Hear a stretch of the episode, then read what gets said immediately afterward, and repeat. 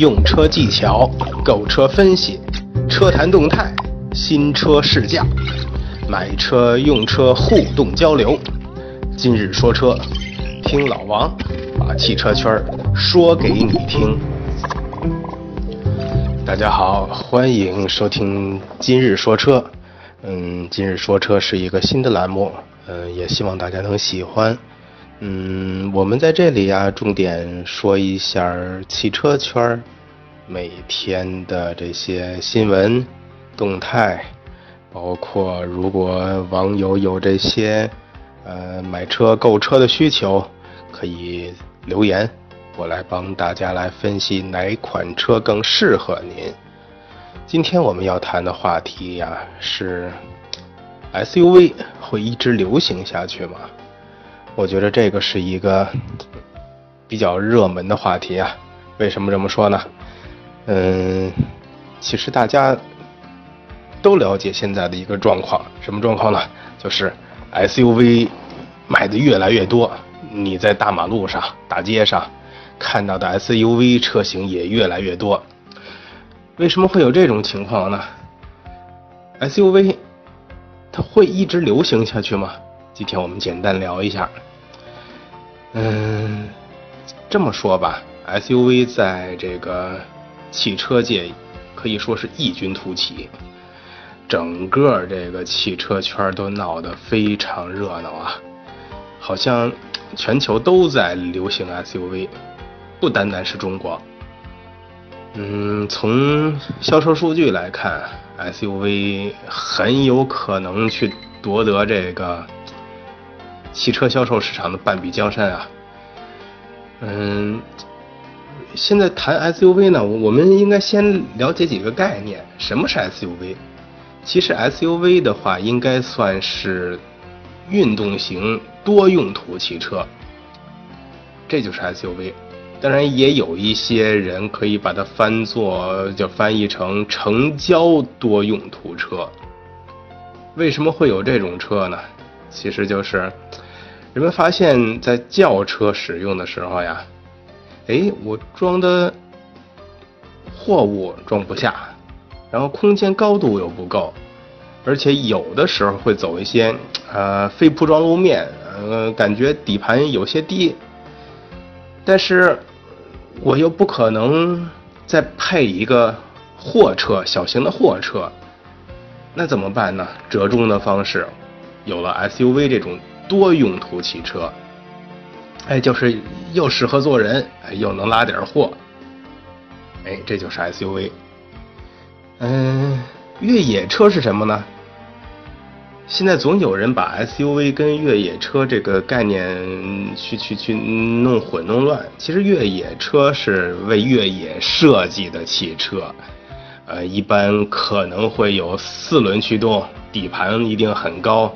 有很好的抓地性的轮胎，然后可能排量也相对于会大一些，因为它有越野嘛。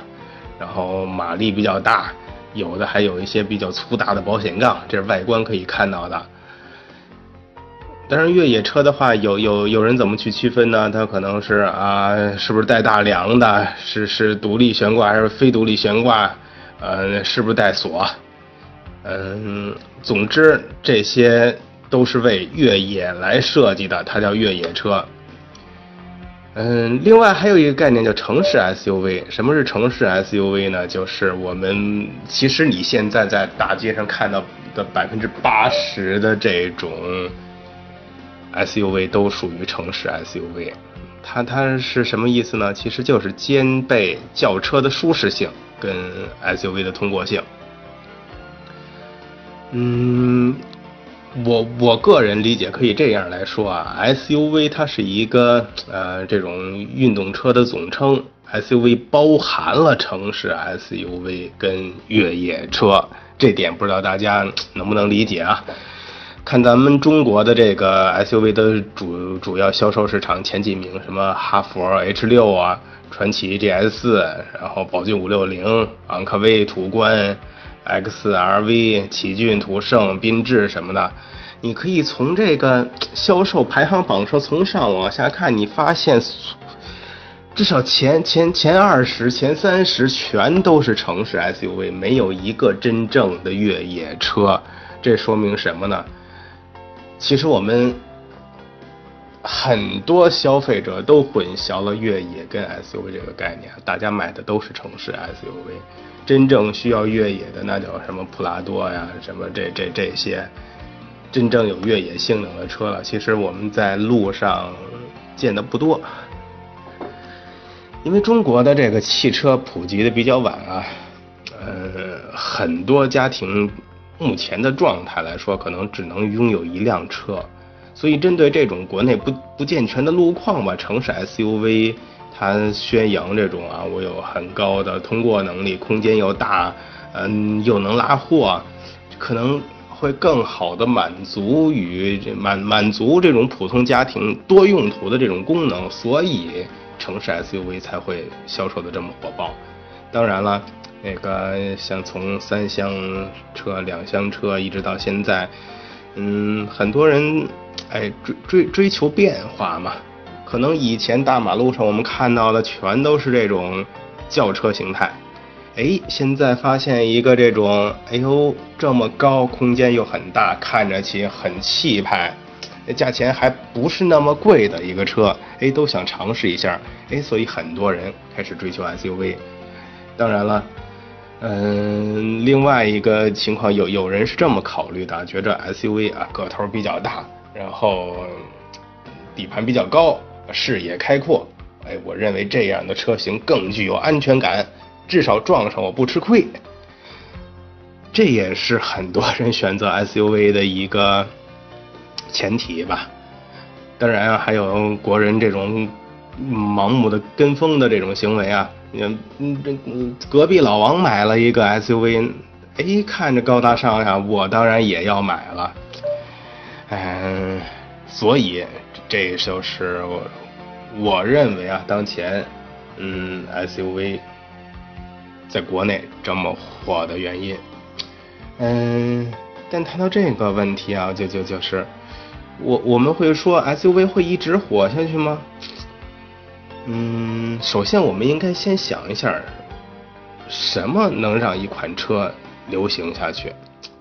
比如说你说美国人可能追求比较大的车，个儿比较大，个头比较大，嗯，大的皮卡，为什么呢？因为很典型啊，美国就是呃地广人稀，呃不缺停车位，很很多我。我的印象里边的话，就是我们国内停个车，小心翼翼的把车倒进去。美美国停车典型就是车头往里一扎，想斜着停，想歪着停没问题，我不会那么紧张我的车位。当然了，嗯，很多的美国人可能是更多的住在郊区，他可能哎需要一周啊去大都市里购物一次。哎，那我就需要一个呃大空间的车，一次买好多好多东西。哎，另外呢，美国人天生可能就是爱冒险啊，英雄主义啊，嗯，他们更偏爱这种个头更大的这种越越野车，呃，喜欢越野，喜欢郊游，喜欢探险，所以个头大的车，这是美国人的需求。呃，相反呢，日本呢，领土面积小，资源紧缺。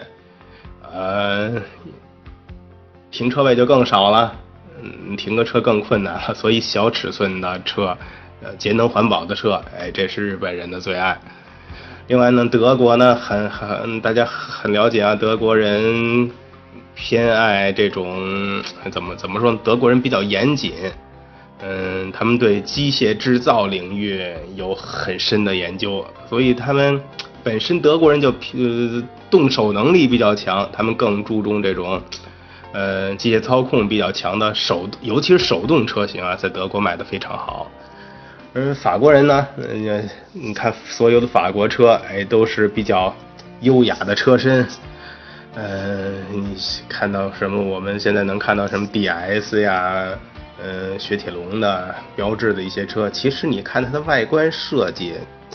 哎，确实，都都有有有有种浪漫的感觉。中国呢，中国人爱面子，什么车有面子，什么就最流行，没错吧？呃，回想一下，我记得，嗯，